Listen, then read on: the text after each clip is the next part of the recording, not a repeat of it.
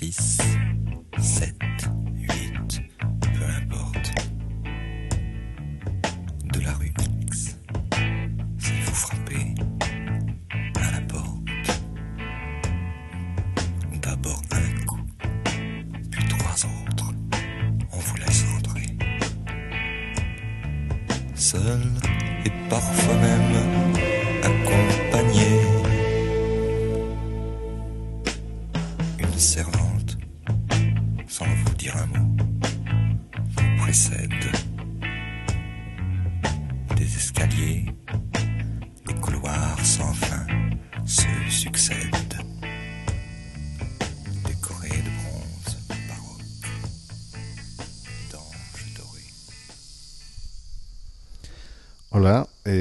En un nuevo episodio de Jesucristo Sommelier. Aquí, como un pequeño Hunter S. Thompson de andar por casa, he decidido hacer este episodio mientras me tatúan. Y bueno, no me tatúan cualquier cosa, la verdad es que es una, una escena que creo que me representa casi a la perfección. Y, y nada, bueno, he decidido, ¿por qué no hacer un episodio mientras esto ocurre? La persona que me está tatuando es Sofía Almendros. Hola. Y, y nada, bueno, nos conocemos de hace muy poquito, pero descubrí sus, sus diseños y, y me encantó. Hace unos bodegones muy chulos y bueno, muchas más cosas. Y, y nada, eh, estamos, yo creo que más o menos terminando el tatuaje. Voy a acercar el micro para un poco de radiofonía.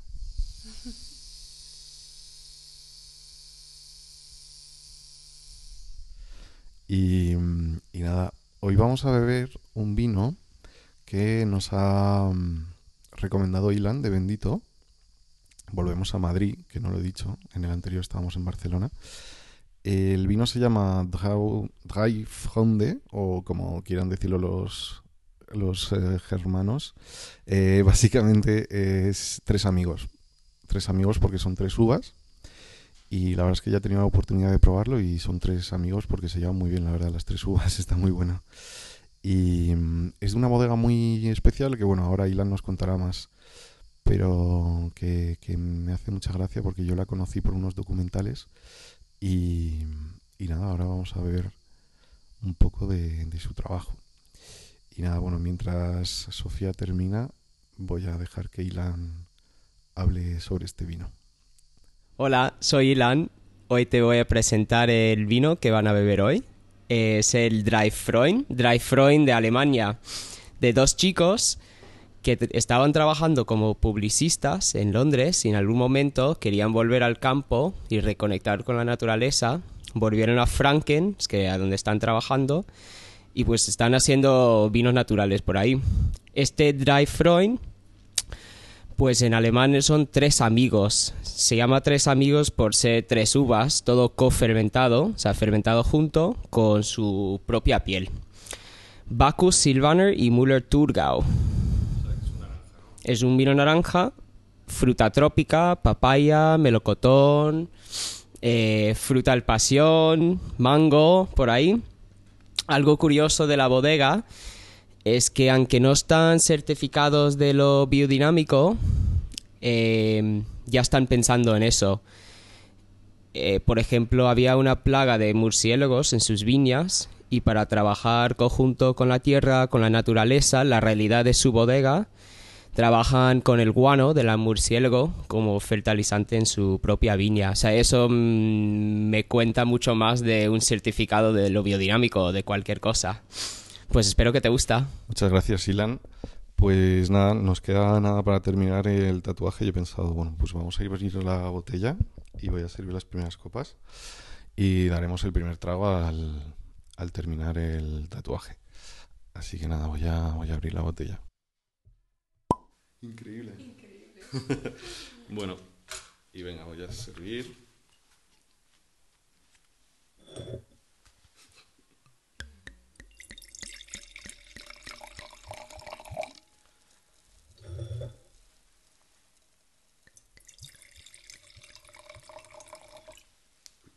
Bueno, abierto el vino y servidas las copas, vamos a terminar el, el tatuaje.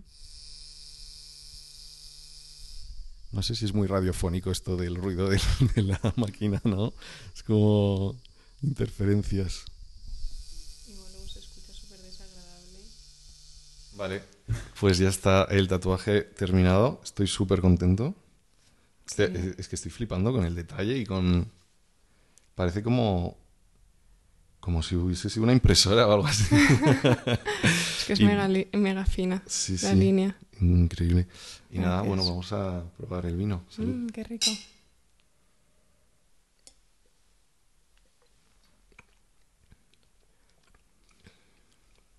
¿Qué tal? Ostras. Tiene como muchísimos matices y sabores, ¿no? Mm. Al principio, bueno, es que ya lleva un tiempo en la copa y se ha abierto, pero no sé si hueles.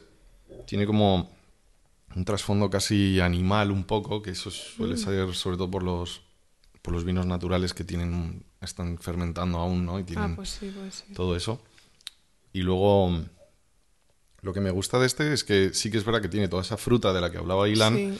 pero al mismo tiempo, eh, no sé, tiene bastante, te deja, un- te deja sabor en la boca, ¿sabes? No, no, no pasa desapercibido. Eso que tiene un poco de tanino. Y bueno, estábamos diciendo antes, es un vino naranja, y justo Sofía me estaba diciendo que le parecía como que tenía un montón de color.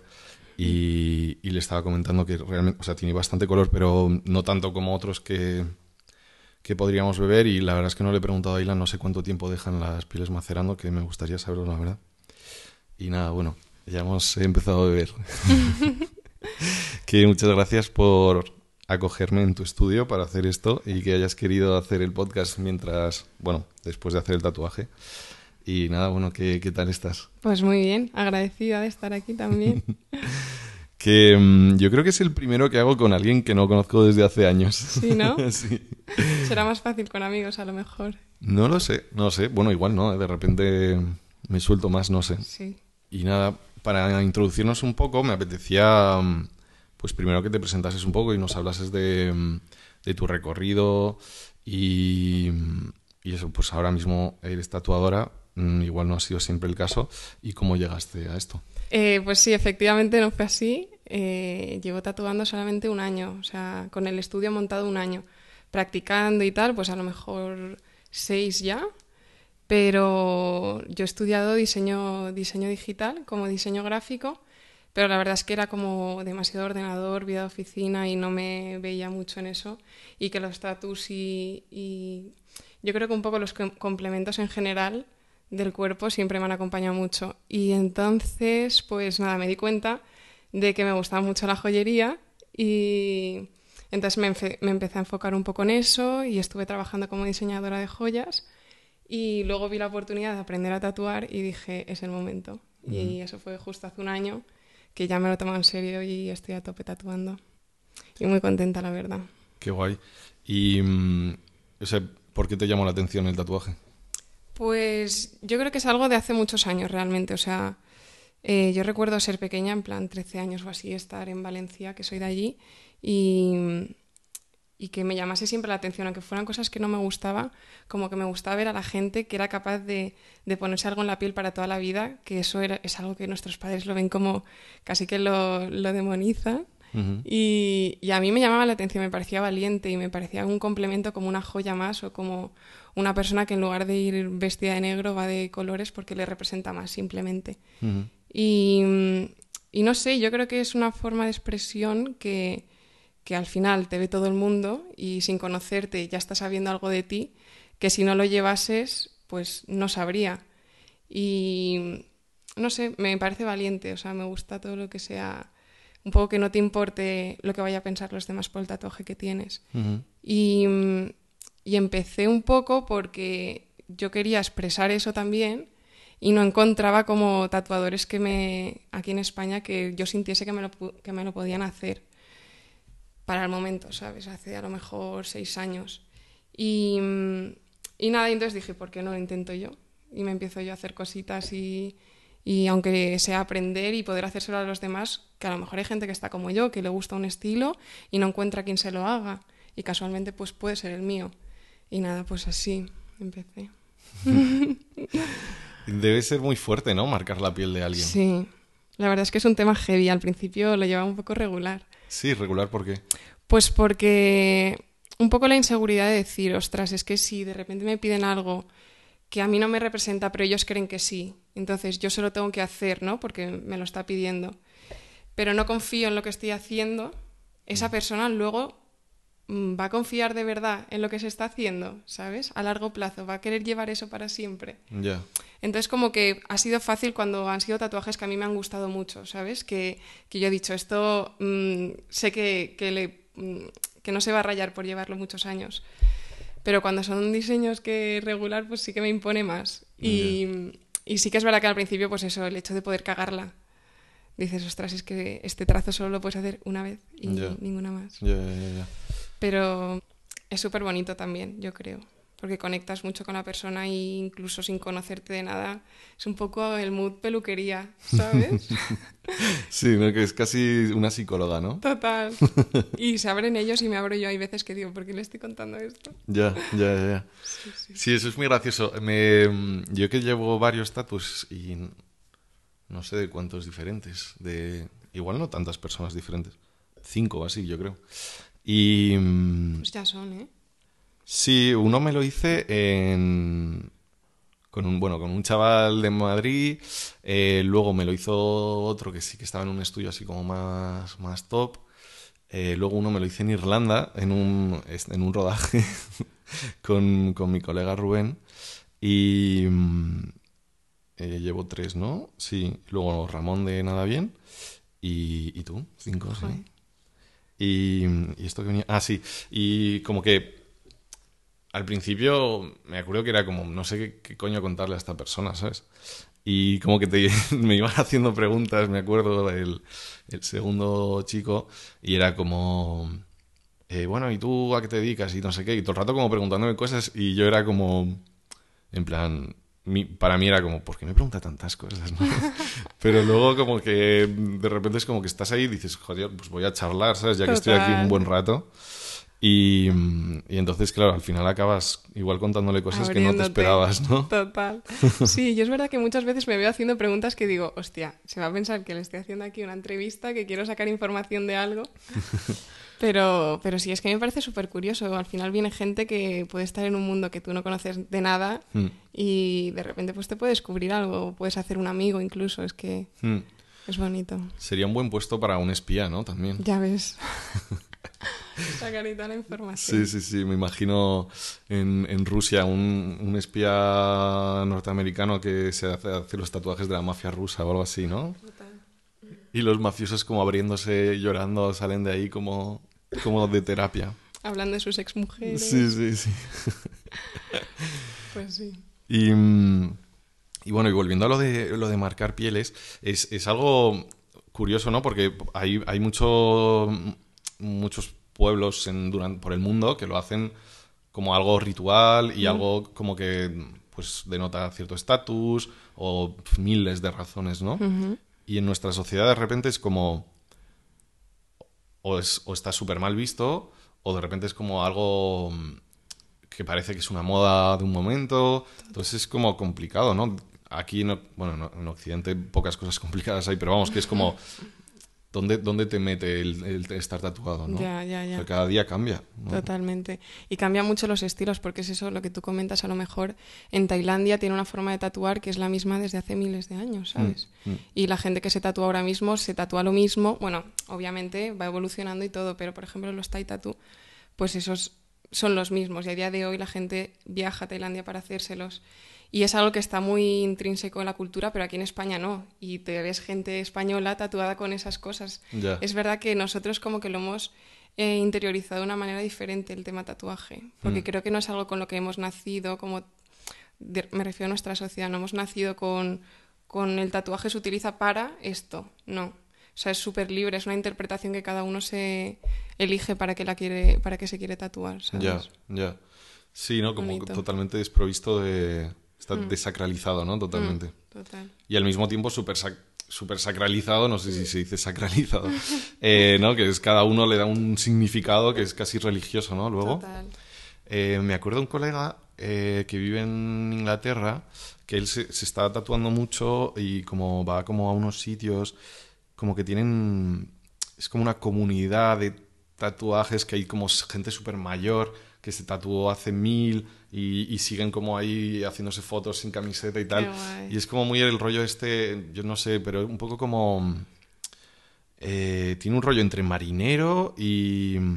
No sé si es antes de esta reina, no sé si era el padre, eh, que como había peña que iba un poco vestida de rollo rockabilly y era como los Teddy Boys o algo así creo que se llamaban, que también empezaban como a tatuarse y es como muy taleguero todo, Sí. pero, pero es como que de repente ves señores súper mayores que siguen en plan, bueno, esto es mi rollo, o sea, es mi Total. religión.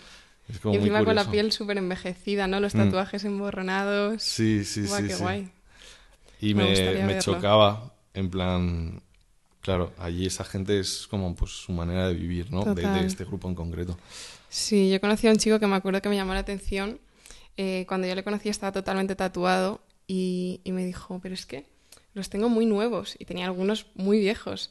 Pero le decía, los tengo muy nuevos, quiero tener la piel súper envejecida, en plan los tatuajes envejecidos y tatuarme encima. O sea, Ostras. ya como el bucle de tatuajes sobre tatuaje, porque claro, recién hecho no se ve igual que 10 años después.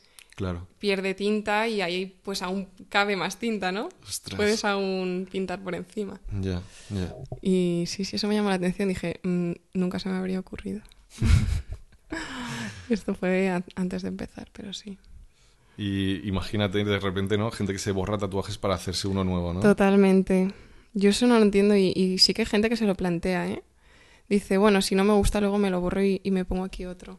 O mítico que te da miedo empezar con algo grande y por no apostar por eso, eh, te haces uno pequeño. Yo sinceramente no... Yo apoyo que te hagas lo que te apetezca hacerte. O sea, no te vas a arrepentir de algo que te... Que, dentro de lo que cabe te representa. Si llegas a pensar que es tatuable para ti, es porque te representa mucho, ¿no? Ya, Que luego siempre te puedes borrar y, y ya está, pero que no sea como por arrepentimiento claro. hacerte algo más pequeño. Mm. Aparte que bo- borrar, por lo visto, duele la de Mucho Dios. más, sí, sí, sí. Uf, es muchísimo más invasivo. Mm. Yo, vamos, miedo me da que llegue el día que, que tenga que pasar por ahí. Ya, yo, yo creo que no tendría que ser un pensamiento como No. algo factible. No, no, En plan, no. Si llega el momento eh, que, que exista la posibilidad, Mm. evidentemente es positivo. Pero tenerlo en mente como esto es algo que puedo hacer, no sé, me parece un poco una manera errónea de acercarte a un tatuaje, sí, ¿no? de hecho es que en parte lo bonito de un tatuaje es eso, que tú vas evolucionando y el tatuaje lo hace contigo. Mm. Pues también se va estropeando, va cambiando a lo- mejor de color o de forma incluso. Entonces está contigo, o sea, es, es orgánico como tú, es Mm. Bonito, así. Y bueno, tú tienes tus, tus propios diseños, ¿no? Y vamos, yo básicamente también por eso estoy tatuándome aquí.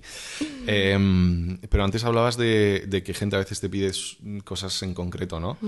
¿Y cómo llevas eso? O sea, tú prefieres tatuar tus diseños, entiendo. Claro, sí, yo prefiero tatuar mis diseños, pero también soy consciente de que todo lleva un proceso y al final llevo un año y para un poco que expandirme y, y también aprender Ujú. y practicar, pues me viene bien que la gente me pida diseños. Es verdad que tengo la suerte de que no me suelen pedir, hazme esto. O sea, de hecho, uf, mm, no recuerdo, bueno, tengo un recuerdo de uno que encima era una palabra y ni siquiera era tal.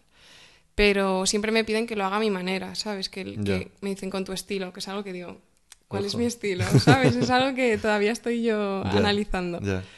Pero, pero sí me gusta al final, porque también me saca un poco de mi zona de confort y digo, y si de repente me apetece tatuar más realista Mm. o más figurativo o más abstracto, Mm, no sé. Pero desde luego que yo preferiría hacer siempre mis diseños. claro. ¿Y cómo, o sea, empiezas a dibujar sin más para hacer un diseño o cómo sueles trabajar? Pues depende, a ver si se encargo. eh, tiro de muchísimas referencias que visualmente a mí me inspiren para crear algo que digamos que sea mío, ¿sabes? Si por ejemplo me dicen, pues quiero tatuarme un teléfono antiguo, pues tiro de referencias y cuando encuentro algo que digo, esto es, encaja con el cliente y encaja conmigo, ahí ya empiezo a diseñarlo con mi estilo, con mi línea y tal. Y se lo paso y la verdad que pues al final cuando vas a un tatuador sabes el estilo que hace Sí. y vas por eso, ¿no? Si no irías a otro y ya está. Ah, Y cuando tengo que, que hacerlos yo, o sea, cuando diseño yo, pues la verdad es que siempre pienso en cosas que, mm, que me inspiran a mí, que me, que me gustaría llevar a mí, ¿sabes? Sí. Tiro mucho de eso porque a mí me gusta mucho pues todo el tema pues de flores, naturaleza, animales, pero el rollo figurativo como tal no me transmite tanto. Entonces busco darle un punto más abstracto y de más orgánico, como que no sea tan, tan literal, ¿sabes? Una flor. Ya. Y, y sí, pues básicamente tiro de referencias tanto de artistas como de fotografía, principalmente. Y mm, a mí, bueno, por un poco los que más me gustaron de los que estuve viendo, y de hecho el, el día que nos conocimos justo había una chica que tenía varios Así, tuyos. Cris. Y mm, no sé, me, me- me- me gustó un poco como hay una especie de costumbrismo naif un poco, Sí. ¿no? Igual naif no es la palabra porque la gente va a pensar igual otras cosas.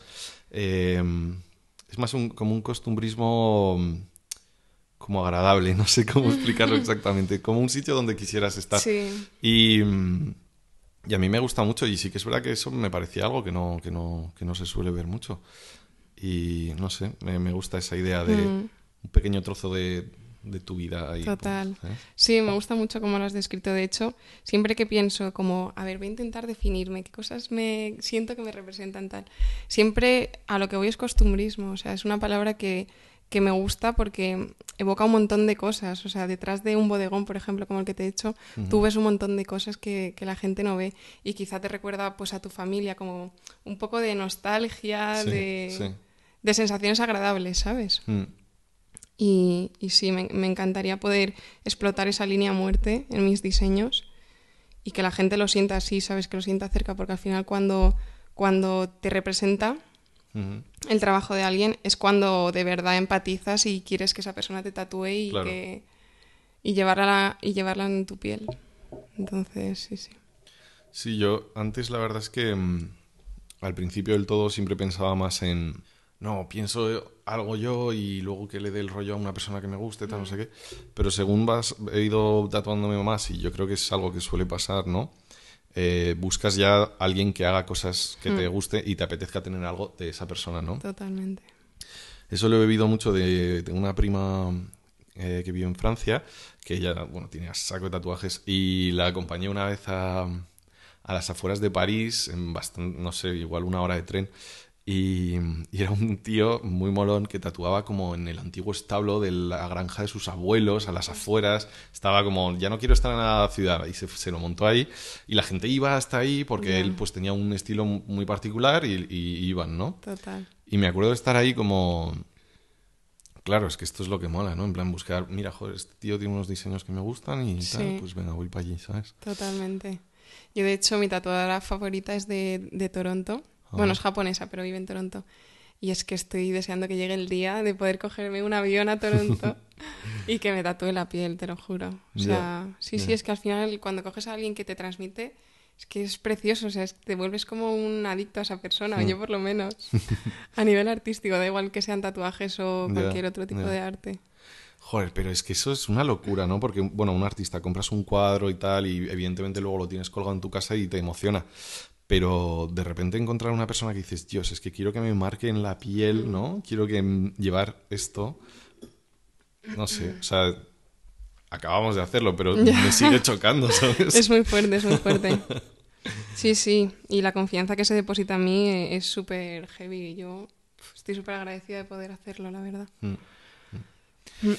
Bueno, ya he dicho antes que pondré una foto, pero bueno, describiendo un poco, eh, básicamente decía Sofía que es un bodegón, es como una sobremesa. ¿no? Son tres copas de vino a medio terminar, una botella casi vacía y unos, un plato así sucio como que acabamos de comer. Y no sé, o sea, me encanta porque como el, yo creo que es de los momentos que más a ver el estar comiendo es muy es muy placentero pero el momento es en el que terminas y estás con gente a la que aprecias y te estás terminando el Total. vino Con la tripita llena, Sí. disfrutando de la copa. probablemente sea o sea si me preguntan el, el cielo yo- o el paraíso o lo que sea que haya o que no haya será eso Totalmente. Y, mm, y bueno y volviendo un poco a ti eh, comentabas antes que también trabajaste en diseño de joyas Ujú. Y eso es algo que, no sé, siempre me ha atraído un montón, la verdad. Me acuerdo de pequeño, me, me parecía eso muy chulo, o diseñar zapatos de repente. De Sí. pequeño quería diseñar zapatos, además de mujer. Yo lencería, no sé ¿Sí? por qué. Sí, sí. Decía, o joyería o lencería. Bueno, Sí. estás a tiempo. Pero mira, si te fijas, son cosas que son, siguen siendo como casi complementos para el cuerpo. Mm. No son cosas de necesidad que unas bragas sean bonitas, por ejemplo. O que unos zapatos sean bonitos. Mm, Y, y los tatuajes y la joyería igual, son complementos para Mm. el cuerpo. totalmente. Sí, bueno, menos en alguna, ¿no? Como decíamos antes, en Justo. algunas culturas en las que Ese tatuaje hasta no, no te lo ponen si no eres hombre o mujer Total. o yo que sé, cosas así, ¿no? Pero Sí. sí, en nuestra cultura es totalmente innecesario realmente, ¿no? Sí, Pero bueno, también es lo que nos hace quienes somos, ¿no? Hacer bonitas las cosas que no necesitamos. totalmente. Como, no sé, el arte, o sea, ¿por qué, por qué iba a pintar un cuadro así? Es totalmente innecesario si te paras a pensarlo. ¿no? Totalmente. Sí, pero a la, a la vez siento que es algo que cuando quieres hacerte un tatuaje, por ejemplo, lo quieres tanto, o sea, te genera como una necesidad que a mí por lo menos no me lo genera pues cualquier otro tipo de, de cosa que no sea arte, ¿sabes? O sea, creo que despierta mucho nuestro lado salvaje un poco de decir, o, o étnico, ¿sabes? Igual que en las culturas, pues eso, en Tailandia, sienten que ha llegado el momento de hacer eso, pues creo que nosotros tenemos un poco también esa vena y a lo mejor culturalmente no lo hemos explotado nunca y no tenemos como una religión del tatuaje, pero es, es igual lo de los complementos, la joyería, es algo que nos ha acompañado al ser humano a lo largo de toda la historia y que tiene que ser algo que, que llevamos muy adentro de nosotros y que necesitamos sacar y expresarnos de, de esa manera, ¿sabes? Porque al final son cosas que, como decimos, realmente son innecesarias, ¿no? No es algo que sin lo que no puede, sin lo que con lo que no puedes vivir, ¿sabes? Sí. Pero, pero de alguna manera lo necesitamos y decidimos que es importante para nosotros. Mm. Y bueno, te preguntaba también por el mundo joyería. eh, no sé, o sea, si nos puedes contar también un poco qué hiciste en ese mundillo y, y saber un poco cómo fue tu experiencia. Pues fue increíble, la verdad. Tuve mucha suerte porque lo que te contaba antes un poco, eh, yo me metí en el mundo de la joyería un poco de, de rebote, o sea, de forma irracional. Acabé la carrera y de repente me di cuenta de que me flipaba la joyería y lo mismo, ¿por qué no hacerlo yo? Y, creo que es verdad que mi proceso creativo nace un poco buscando lo que a mí me gustaría tener. Y, lo que no puedo tener, pues por X o por Y, a lo mejor pues en ese momento era por tema económico, porque acababa de acabar la carrera, eh, me había ido de mis últimas prácticas para apostar por la joyería y, y no me lo podía permitir. Y entonces fue como, vale, ¿y cómo lo puedo hacer yo? Porque encima no solo es que no me lo pueda permitir, es que no encuentro algo que sea como perfecto para mí. ¿Y por qué no lo hago yo? Y, y entonces empecé a diseñar colecciones, eso fue un verano, empecé a diseñar tal. Y casualmente tuve una entrevista para, como diseñadora gráfica para un puesto de diseño.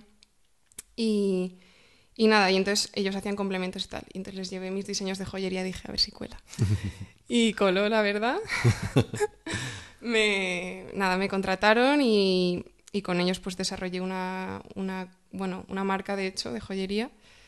Y, y los diseños era eso, básicamente tenía como referentes que para mí, para, en el mundo de la joyería, referentes actuales, la verdad, aunque también obviamente pues conociendo lo que se ha hecho antes y, y lo clásico, pero referentes que yo decía, esto es lo que ahora mismo funcionaría tal y vamos a darle una vuelta.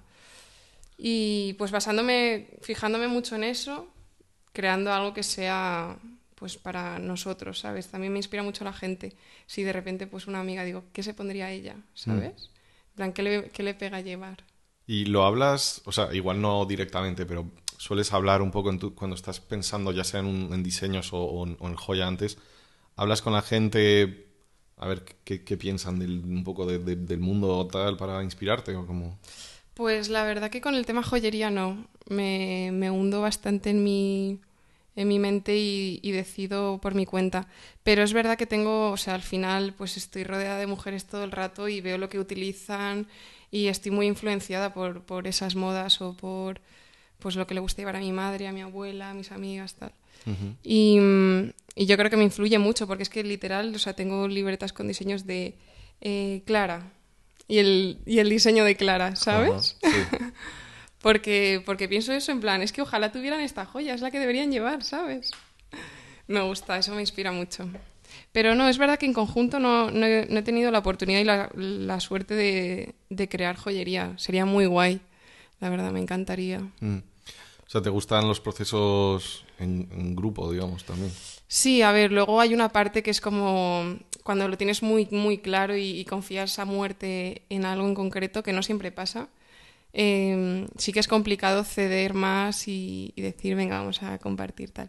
Pero yo creo que es tan enriquecedor Mm. y, y a largo plazo también, porque a lo mejor a corto plazo pues tú estás en un momento súper creativo y que no paras de sacar cosas increíbles y tal, pero no siempre estamos así. Claro. Entonces viene bien en un poco de retroalimentación. Total. Mm. Sí, a mí me pasa, por ejemplo, dirigiendo. eh, ahora, pues, justo en lo que es Publi y videoclips y tal, estoy codirigiendo con, con, con un colega, con, con Rubén, que creo que ya he hablado de él ¿no? antes. Eh, y y lo, lo estoy disfrutando muchísimo. Eh, pero luego, por ejemplo, en cuanto a ficción y eso, no, no, como son ideas que nacen tan de mí, Claro. no, no lo veo tanto. Entonces, al final, cada cualquier momento, ¿no? Pero, por ejemplo, para escribir mm, guiones sí que me ayuda un montón tener a alguien, ¿no? Con quien es como si te estuvieses lanzando una pelota con alguien, ¿sabes? Y la recoges y tal, y es como, hostia, es más divertido así que tirándolo a una pared, ¿sabes? Total. Sí, sí. Y, mm, y ahora que estás tatuando, vamos, 100%, ta- ¿sigues, sigues trabajando un poco en, eh, en joyería? O sea, ¿sigues pensando en ello? Pues ahora mismo no, porque estoy también con diseño gráfico. Entonces, como que son demasiadas cosas, ¿sabes? Para tener un poco de estabilidad y tal, prefiero centrarme y apostar a muerte, sobre todo ahora que es el principio eh, pues de, de un oficio que tengo tantísimo por aprender y descubrir, que es como no, no me quiero descentrar demasiado, ¿sabes? Con tres oficios de repente, ¿sabes? Y en cuanto a um, libertad creativa, Sí. ¿te sientes igual de libre en, en los tatuajes que en la joyería? Uf, pues mm, casi te diría que en la joyería más, porque tuve la suerte de que confiaban mucho en mí y obviamente pues sometíamos todo a votación cuando, cuando iba a salir y tal, pero, pero en, en joyería he tenido más libertad, en tatu sí que está un poquito más restringida, pero es que es normal, al final tiene que ser algo perfecto para el cliente, entonces tampoco quiero abusar de este es mi diseño, se hace así 100%, incluso Claro. Incluso con diseños míos hacemos adaptaciones porque al final es para otra persona y tienes que tener en cuenta las proporciones de cada, de cada uno y hacerlo para, para ella, perfecto, o para él. Y, y, por ejemplo, en diseño sí que es algo que la creatividad, por lo menos lo que yo he experimentado que ha sido Publi, es algo que está totalmente limitado. Ya, ya. Y en comparación con tatuajes, pues es que tatuajes me da todo, ¿sabes? Ya, ya, ya, En cuanto a creatividad puedo hacer lo que quiera. Ya. Así que me encanta. Joder, pero es, está bien, ¿no? Porque estás viviendo tus facetas creativas desde un montón de puntos de, de vista, ¿no? Sí, y me parece súper bonito como ir adaptándote a distintas materias y formas de trabajo, porque al final el proceso creativo incluso o de producción de joyería no tiene nada que ver con la, con la de tatuajes, ¿sabes? Mm, mm. Y como ir buscando todo el rato esa perfección en un oficio. Ya, ya, ya. Es bonito. Bueno, va- se viene un silencio de beber porque estamos los dos bebiendo. y nada, bueno, ahora que estábamos hablando otra vez un poco de la joyería y antes hemos hablado de mm, como de las diferencias culturales en, en tatuaje y la historia. Justo mientras me estabas tatuando, comentabas un poco de que habías estudiado algo de historia de, mm, de la joyería y cómo mu- la mayoría de las- joyas que usamos hoy en día ya se han hecho antes, Sí. ¿no? Y me, me- me fascinó un montón. No sé si podrías simplemente repasar un poco eso.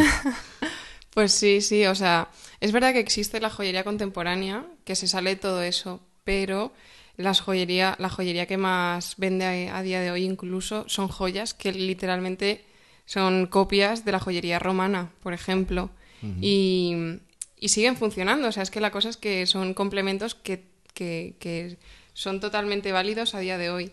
Y, y me parece súper bonito porque algunas, por ejemplo, son, son joyería de compromiso, anillos de compromiso, pero en otra, en, en la época romana, por ejemplo, eh, simbolizaban compromiso pues con, con gente que quieres, con amigos, con a lo mejor trabajadores que has tenido en tu casa, que llegado el momento que, que dejan de trabajar contigo, pues les haces ese regalo como, como símbolo de amistad y de cariño. Me gusta el eufemismo trabajadores cuando en realidad eran esclavos, ¿no? Que antes me has dicho esclavos Sí, y ahora en me he micro es como controlado. trabajadores. Sí, sí, sí, sí. Gente que estaba con ellos en casa. Amigos muy fieles, Amigos. ¿no? y muy calladitos también. Sí, sí, sí. Sí, no, qué cruel. Pero sí, eran esclavos, sí, sí. Pues sí, pero es- eh, al final es un símbolo bonito, ¿no? De, de decir, pues te quiero y, y que expresasen el amor de esa manera, igual que nosotros ahora la expresamos, pero solo como con una persona, ¿no? Es un regalar joyería de oro o de plata a un amigo, es como plata aún, pero oro es raro, ¿no? Mm. Y en ese momento, pues era... Sí, Era la verdad es que normal. nunca pensaría en regalar joyería a un amigo. ¿Verdad? Es como que no... O sea, antes buscaría otras cosas. Ah, yo sí, ¿eh? La O sea, flores, sí. por ejemplo, incluso a hombres he regalado porque me flipan las flores. Sí. Eh, digo esto y la gente que va a menudo a mi casa nunca ve un ramo de flores, pero vamos, que me gustan, ¿sabes?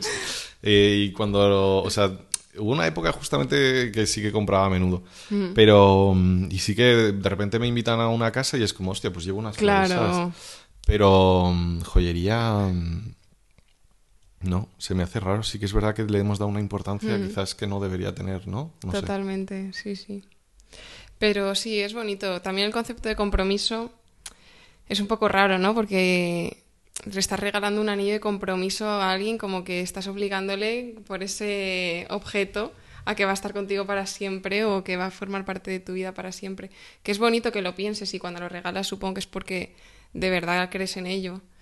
Pero hay cosas más bonitas también con las que comprometerte, ¿no? Como un amigo, por ejemplo. A mí me parece que al final un amigo lo normal es que te acompañe muchísimos más años en la sociedad actual, en nuestra generación, que una pareja casi. Entonces. ¿por qué no va a ser quizá más real regalárselo a un amigo que, Mm. que a una pareja? Pero claro, ¿cómo sería ese anillo de compromiso? Porque me imagino regalarle a mi colega un pedrusco, ¿sabes? Un buen diamante ahí gigante, ¿sabes? En No. plan, eh, No, pues es que eso se lo, se lo, se lo inventaron. O sea, realmente eh, lo del el hecho de que tú regales un diamante de oro eh, como anillo de compromiso se lo inventaron para vender, a- para di- vender diamantes, que Ah, es amigo. en la piedra preciosa más cara. Entonces mm, se lo inventó Tiffany's. ¿Ah, sí? Sí, pero antes de eso no se hacía. Entonces, realmente un anillo de compromiso es lo que tú quieras Vale, que vale. sea. Ya. O sea, ya lo tenemos súper asociado a eso, Sí. pero no es... A ver, sí que es verdad que yo no...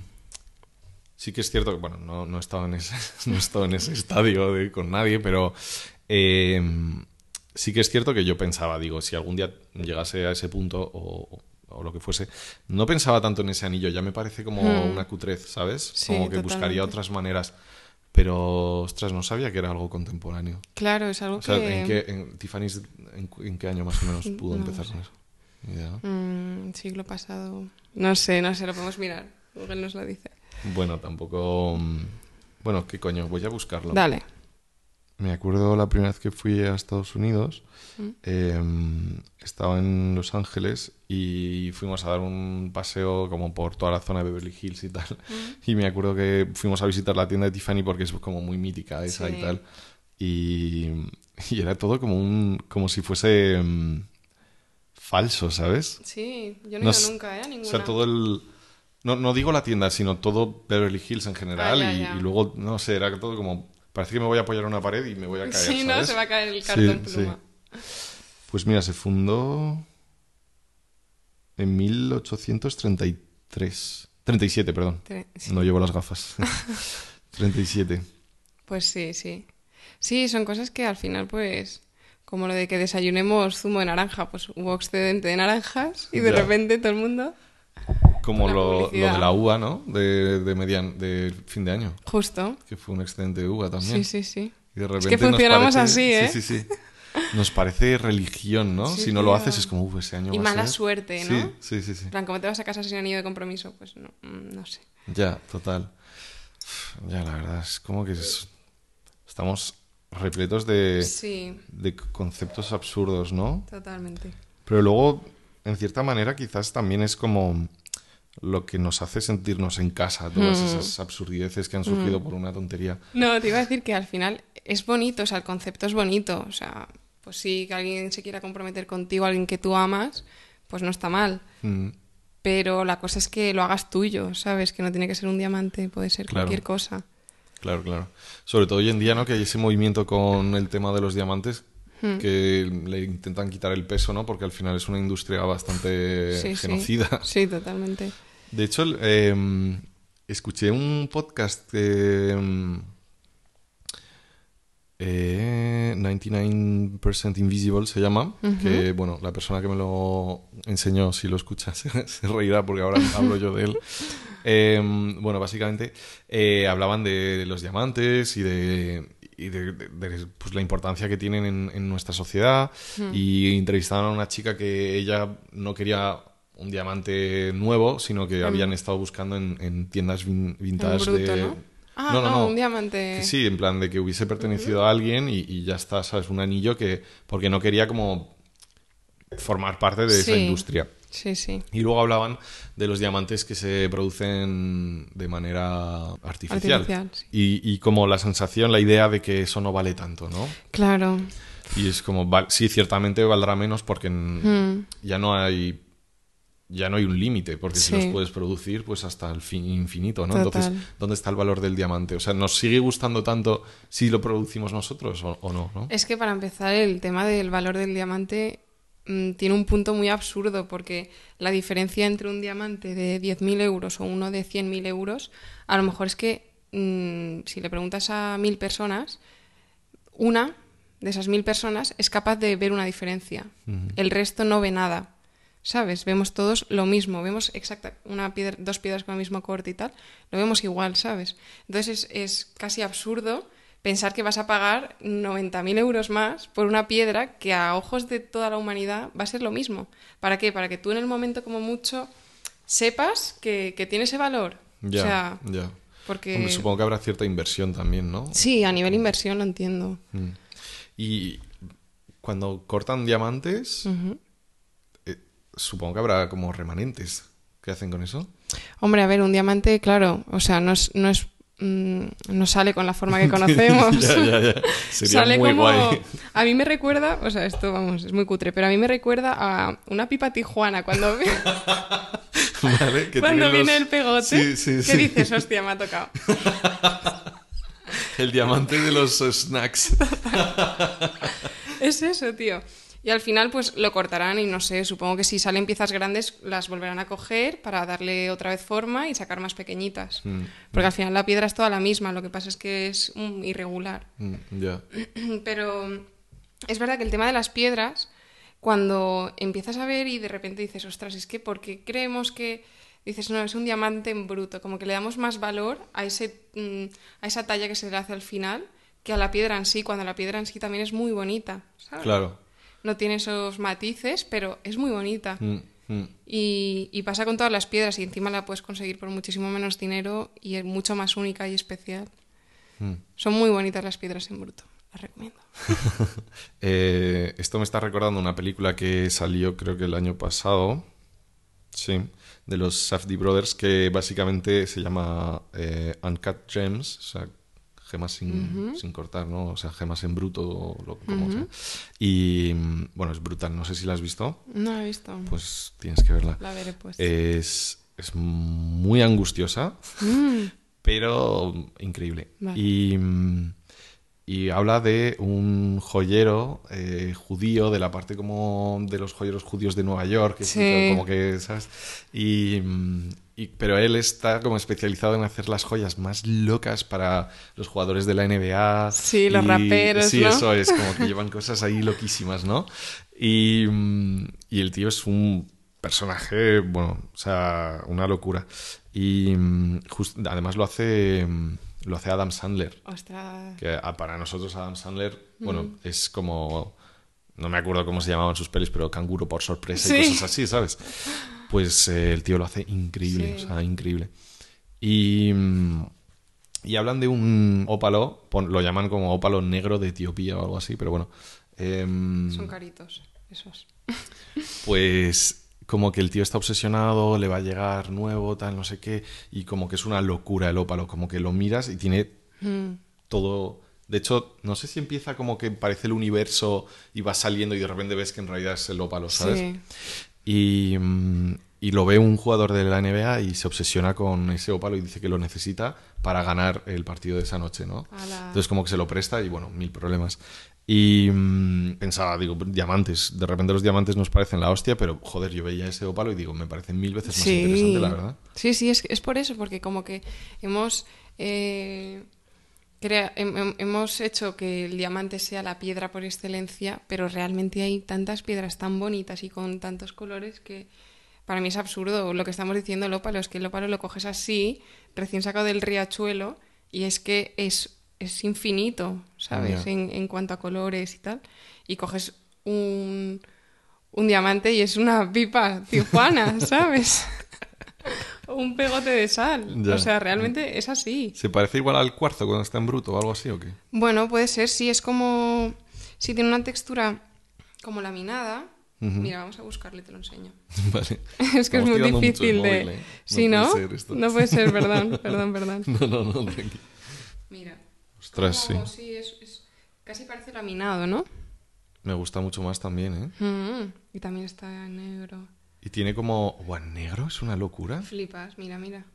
Parece que está congelado. Sí, ¿verdad? Parece un Sí. bloque de hielo. Sí. Pues sí, es muy bonito. Pues me quedo con el diamante en bruto, la verdad. Sí. Y, mm, estamos hablando mucho de joyería. Ya, es verdad, perdón. No, no, no, sí soy yo, soy yo, que es que me Era de interesa. tatus. Como antes estábamos hablando de. No, bueno, tatus no, va de Nah, sí, es verdad, es Va verdad. de es verdad. ti. Em, no, pero bueno, volviendo un poco al tatuaje también. Está muy El bueno este vino, bruto. ¿eh? Perdón. Sí, no sé cuánto queda. A ver, A ver. ostras. No nos queda nada. Quedan dos copas generosas, cuatro muy cortas. generosas. Mm. Yo ¿no? prefiero dos, sí.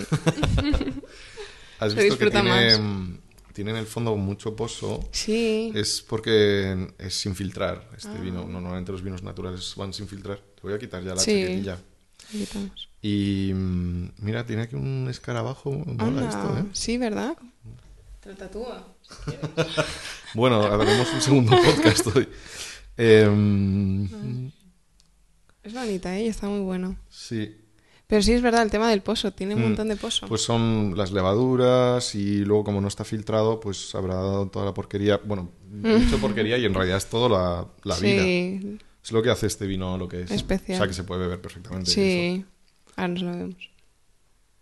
De hecho, Mm. me voy a rellenar un poquito la copa. Voy, voy. Thank you. Nada. Bueno, vamos a brindar. Es la última copa. Mm, Y nada, salud. salud. Bueno.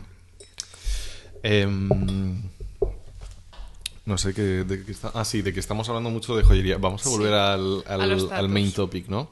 Bueno, que al final no es el main, pero bueno. Oye, Eh, ¿y te puedo hacer yo una pregunta? sí, claro. ¿Tú por qué te tatúas? Porque me gusta sentir algo.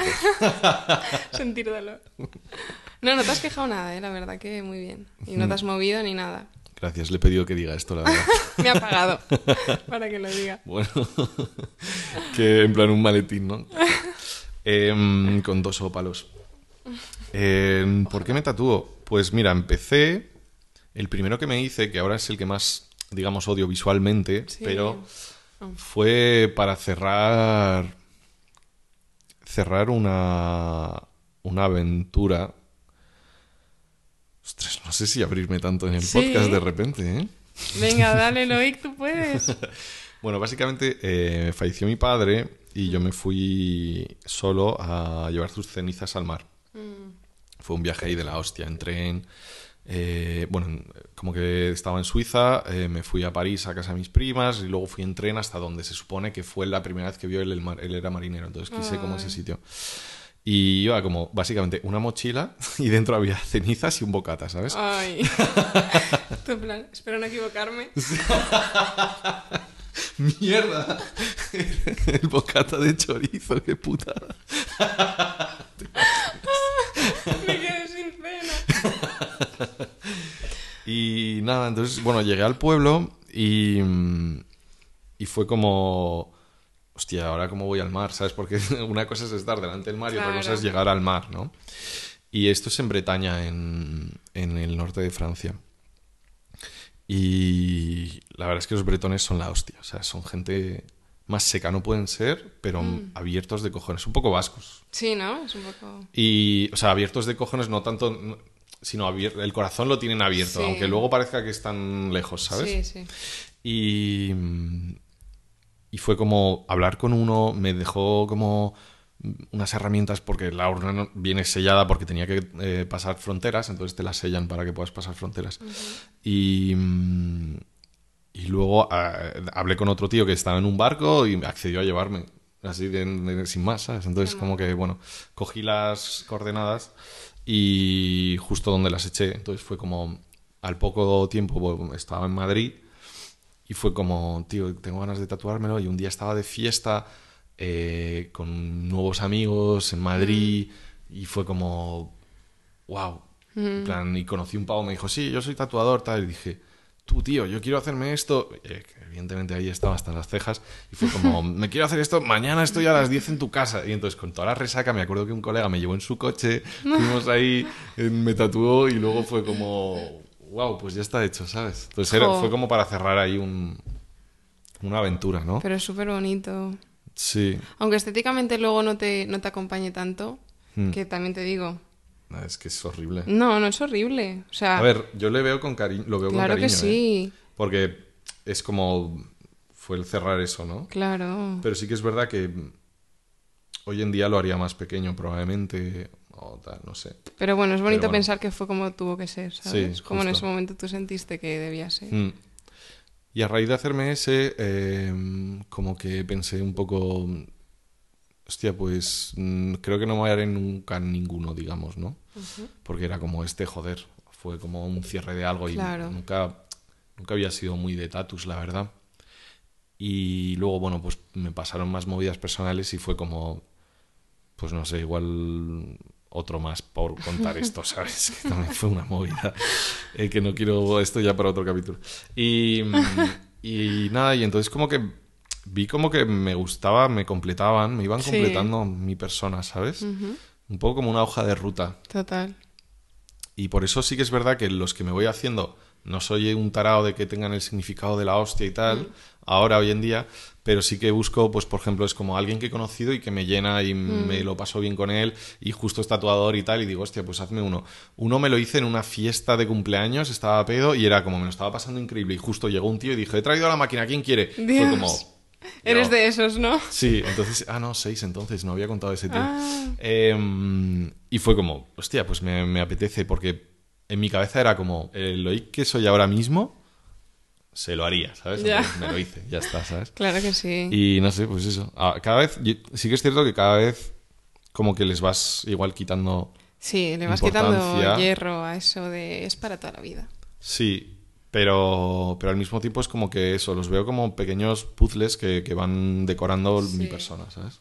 Sí, de hecho yo empecé con el tema del tatuaje que para mí me gustaba como piezas grandes que me cogieran toda la espalda o cosas así, ¿no?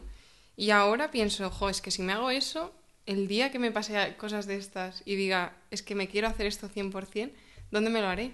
¿Sabes? Estéticamente quizá no concuerde tanto con una pieza muy grande. Entonces, es verdad que ese tema de parches estéticamente sentía que no me representaba, pero ahora como analizándolo y viendo como, eh, pues eso, que quiero llevar cosas que de verdad sienta en ese momento que es lo que tengo que llevar, ¿sabes? Mm. Digo, voy a acabar a parches. Aunque yo tengo clarísimo que estéticamente no es mi objetivo, lo siento más mío, ¿sabes? Ya, sí, sí, total. Yo recuerdo que mm, al principio también pensaba en. Me, me gustaba la idea de, hacerme algo grande también, la verdad. Mm. Pero luego. No sé, es que me gusta esa idea de pequeños detallitos Mm. que, que se van poniendo uno al lado del otro. Total. No, pero eso, que como concepto creativo, quizá tú ves un cuerpo con esos tatuajes y dices, ostras, mucho más bonito. Mm, mm. Pero luego a nivel personal es que tiene que ser lo que a ti te llene y, y- y sientas que debe ser. Claro. Sí que es cierto, creo que en la sociedad nuestra eh, somos más como de, de micro, no sé cómo explicarlo, como de, como de microconceptos, de microideas, de todo como que está como muy en cajitas y tal, y pum, pum, pum, y vas construyéndote, ¿no? Pero de repente, en- pues por ejemplo, me venía a la cabeza la cultura yakuza de los japoneses, ¿no? que bueno, ahora está muy manido visualmente, pero uf, es flipante, ¿no? Mm. Es de repente ves un cuerpo entero tatuado Sí, con, Un, con un concepto en concreto que va y tiene que ver con igual con toda su familia, con Mm. la, el- el- la banda en la que está, todo, ¿no? Mil cosas. Es como que impresiona muchísimo. Sí. No creo que aquí ninguno de nosotros es- tenga un lazo tan, tan No. importante con nada. No, de verdad que no. O sea, de hecho es eso, yo creo que nos cuesta mucho llegar a conectar con algo que digamos que nos va a funcionar para toda la vida. Y ellos, si te das cuenta, es gente que suele ser muy joven, Mm, ¿sabes? Y sí. dices, ostras, es que lleva el cuerpo entero tatuado. O sea, Oh. ¿a qué nivel debe creer en eso para Ya. hacérselo de una encima? Sí. ¿Sabes? Total. Cuando a nosotros nos da miedo mm, Sí, adoptar un hámster. una palabra. Sí, o ¿sabes? adoptas un, Un hámster y dices, hostia, ahora mismo cuántos, cuántos días tendré que vivir con esto antes de que le dé un golpe de calor. Y, y que ya empiezas a pensar, hostia, ojalá le dé pronto porque huele mal. y ese chaval de 16 años, sí, toda mi vida defenderé estos principios.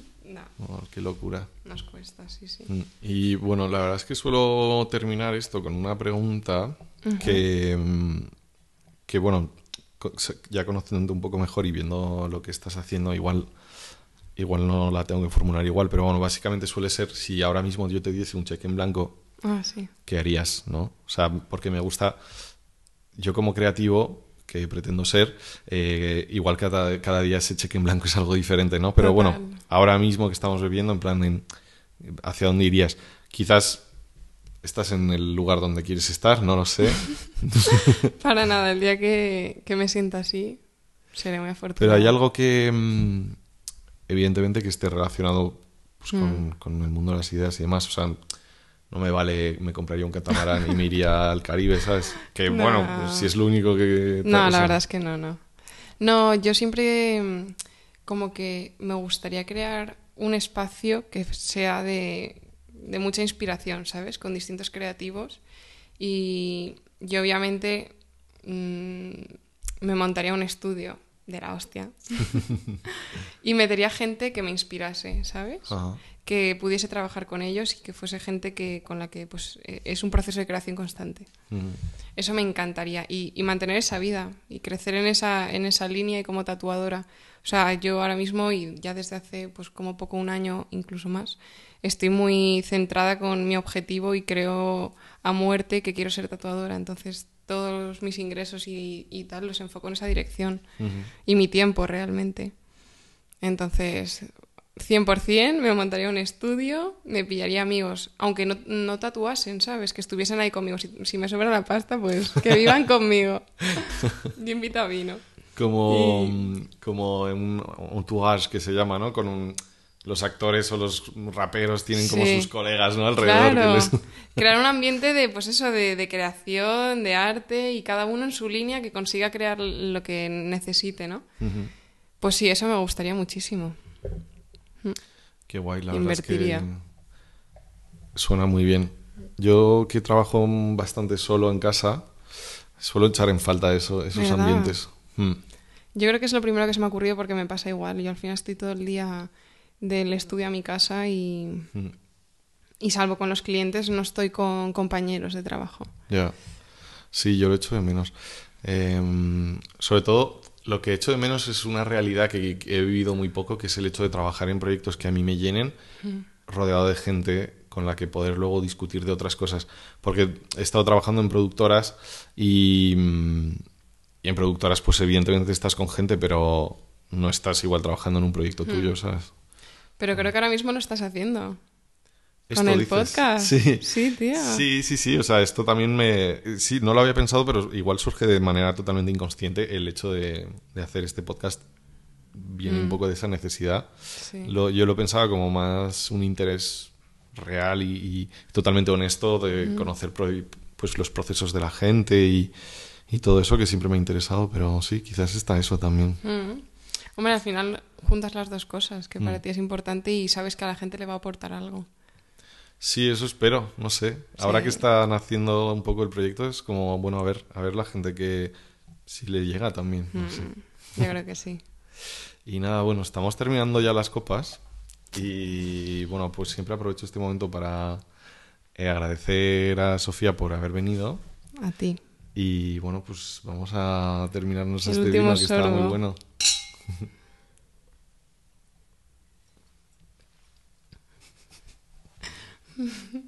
Este momento Hidalgo me encanta, me recuerda a las fiestas de mi pueblo.